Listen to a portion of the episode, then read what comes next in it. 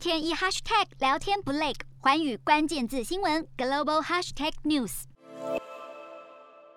一直以来，只要涉及台湾参与国际活动问题，中国就会搬出联合国大会二七五八号决议，强调台湾是中国的一部分，认为台湾没有参与联合国活动或附随机构的正当性及合法性。不过，日前美国亚太副驻青华自强驳斥这样的说法，指指中国错误使用联大的二七五八号决议，不能用来将台湾排除在联合国活动之外。一九七一年十月，联合国大会表决通过二七五八号决议，主旨是要恢复中华人民共和国。在联合国组织中的合法权利问题，也就是说，一九四九年已建政的中华人民共和国依此决议取代了中华民国在联合国拥有的中国代表权席位，而这也是两岸争夺中国法统的转折点。自此开始，中华民国的外交处境荣景不再。不过，从联大的二七五八号决议内容来看，确实翻转了中国席次的代表权，但是并没有否定中华民国存在的事实，更不说该决议中也没有涉及有关台湾的定位问题，所以以法论法，中国以二七五八号决议来阻止台湾有意义参与国际组织，尤其是联合国的活动，根本是刻意扭曲，把联合国当成两岸斗争的工具。以中国的立场来看，绝对不会允许两个中国或一中一台，势必会阻挡任何国际场合出现中华民国或台湾。那么联大的二七五八号决议是中国渲染一中原则的工具。过去以来，尤其是中国改革开放开始，国际社会冷处理中国对外宣传一中原则。但不等于各国就接受中国的错误使用。换言之，美国副驻青华自强谈及联大的二七五八号决议，就是要说清楚美国对于常年的立场，也就是有关台湾主权尚未有定论。美国只是认知中国有台湾是中国一部分的立场，但没有接受这样的说法。那么二七五八号决议仅是决定中国的代表权问题，并不能过度延伸，甚至阻止台湾有意义参与联合国活动。美国副驻青的一席话，揭开了中国扭曲二七五八号决议的意图，同时也展现美国支持台湾参与国际的态度。一来不再漠视中国混淆国际视听的做法，二来也是肯定台湾对国际社会的贡献及重要性，更点出联合国被中国严重渗透的问题。美国要扮演全球队长的角色，将会力图对联合国及其附随机构的改革动作。台湾积极拓展国际空间，但一直以来备受中国全面性的打压。如今蔡总统郑重对外表示，中华民国与中华人民共和国互不隶属。美国政府官员也批评中国误用联大的二七五八号决议，这绝非意外插曲，而是台美之间的合作默契使然。当然，中国势必会言辞反驳，但是这应当是未来全球论及台湾议题的焦点及趋势。台湾要持续彰显对国际社会的贡献，有意义的参与任何国际活动为先，再逐步酝酿国际社会的支持，以及能重新重回到国际体系之中。洞悉全球走向，掌握世界脉动，无所不谈，深入分析。我是何荣。